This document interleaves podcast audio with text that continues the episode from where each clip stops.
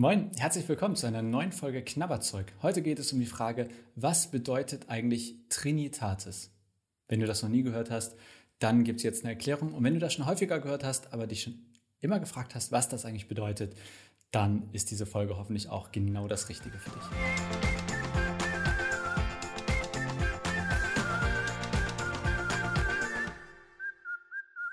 Trinitatis. Ein schönes Wort, oder?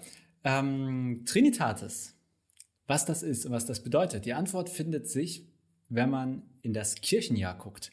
Vielleicht sagst du jetzt Kirchenjahr, was soll das denn schon wieder? Ja, wir haben als Kirche ein eigenes Jahr.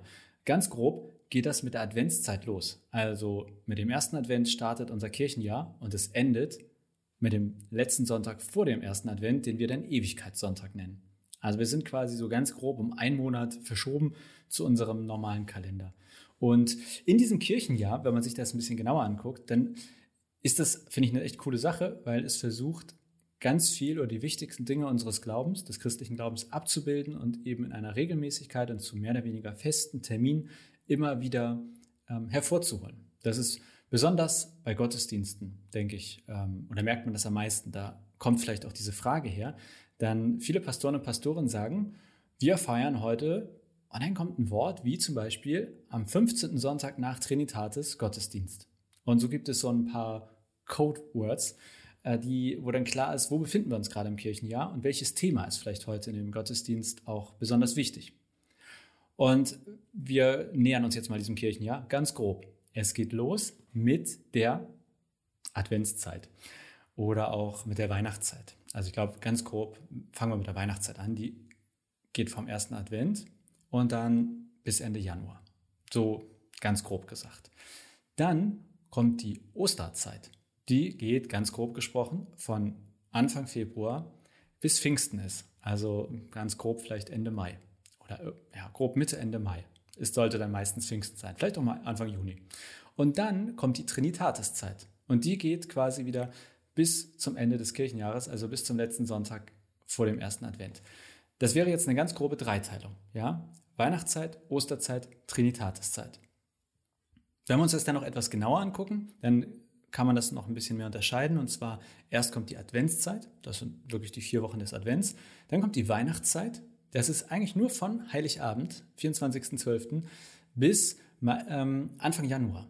Und zwar bis zum sogenannten Epiphanias-Fest oder Epiphanias-Sonntag. Und das meint, wenn wir jetzt hm, in die biblische Geschichte, in die Weihnachtszeit zurückreisen, den Moment, wo die drei Weisen aus dem Morgenland bei Jesus und Maria und Josef vorbeischauen. Die waren nämlich gar nicht Heiligabend da, die sind ein bisschen später gekommen. Und ähm, sozusagen an dem Tag, wo wir das feiern, da endet die Weihnachtszeit und es beginnt diese sogenannte Epiphaniaszeit. Epiphanias heißt sowas wie Erscheinung. Ähm, Gott ist der Welt erschienen. Und die geht dann bis die sogenannte Passionszeit anfängt. Das ist am Aschermittwoch, grob Mitte Februar. Man kann noch sowas wie eine Vorpassionszeit zwischen die Epiphaniaszeit und die Passionszeit schieben. Das wären dann vielleicht ganz grob die ersten beiden Februarwochen. Aber spätestens am Aschermittwoch geht die Passionszeit los und die Passionszeit, die geht dann bis Kar-Samstag, bis Ostern. Also Ostersonntag nicht mehr. Bis ähm, Kar-Samstag, also dem Samstag an Ostern. Und die, da steht Jesus Leiden meistens im Mittelpunkt. Ja, da verzichten wir zum Beispiel im Gottesdienst auf manche Dinge und sagen, auch Jesus hatte eine harte Zeit vor Ostern und ähm, gipfelt in seinem Tod am Kreuz. Und deswegen ist diese Zeit auch die Fastenzeit oder viele Fasten in dieser Passionszeit. So, und dann ist Ostern und damit beginnt die Osterfreudenszeit, die fröhliche Osterzeit und die geht bis Pfingsten. Da freuen wir uns alle, dass Jesus auferstanden ist. Und nach Pfingsten startet dann, jetzt sind wir endlich angekommen, die sogenannte Trinitatis-Zeit. Und die geht halt ziemlich lang. Also ich habe mal geguckt, ich weiß ehrlich gesagt nicht, ob das immer so ist, aber in diesem Jahr gab es auch den 22. Sonntag nach Trinitatis. Und deswegen kann das sein, dass ihr in einen Gottesdienst kommt und jemand sagt, herzlich willkommen hier in der Auferstehungskirche. Wir feiern heute am 22. Sonntag nach Trinitatis Gottesdienst. Und was heißt jetzt Trinitatis? Trinitatis heißt Dreifaltigkeit oder Dreieinigkeit. Und das meint wiederum, dass der Gott der Bibel auf drei, also auf mindestens drei Arten sich den Menschen gezeigt hat, uns gezeigt hat, oder dass wir in der Bibel feststellen, okay, wir können Gott gar nicht so auf eine Erscheinungsform reduzieren, sondern es gibt mindestens drei. Und das ist Gott als Vater, Gott als Sohn, also Jesus Christus, und Gott als Heiliger Geist. Heute würden wir vielleicht auch sagen, so göttliche Energie. Beim Vater ist noch am ehesten so Gott als Schöpfer zu verorten, also Gott als jemand, der die Welt geschaffen hat zum Beispiel. So, so wird über den Gott der Bibel in der Bibel gesprochen. Aber dann heißt es auch, dass Gott in Jesus Mensch wurde. Also ist das eine zweite Erscheinungsform Gottes. Und dann wird in der Bibel auch noch von Gott als Kraftquelle, als Tröster, als Energie, als Geist gesprochen. Deswegen Heiliger Geist noch dazu. Das ist Dreieinigkeit. Drei Erscheinungsformen des einen gleichen Gottes.